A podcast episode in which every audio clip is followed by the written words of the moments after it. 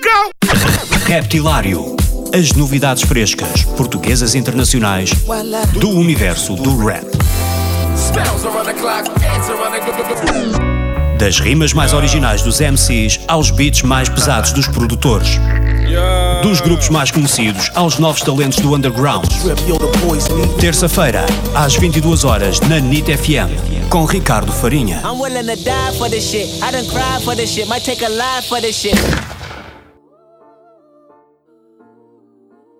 Esta semana começamos o Reptilário com James Blake. Pode não ser um rapper nem um produtor convencional de hip hop, mas o músico britânico pode ter lançado um dos discos do ano nos últimos dias. O seu novo trabalho chama-se Assume Form e é um álbum mais pop, minimalista, direto, despido das texturas carregadas de sintetizadores que encontrávamos nos discos anteriores. Ora bem, nos convidados deste novo disco estão André 3000, Travis Scott ou Metro Boomin. Nomes fortes dentro do universo do rap, onde James Blake tem entrado cada vez mais para participar em colaborações. Rosalia ou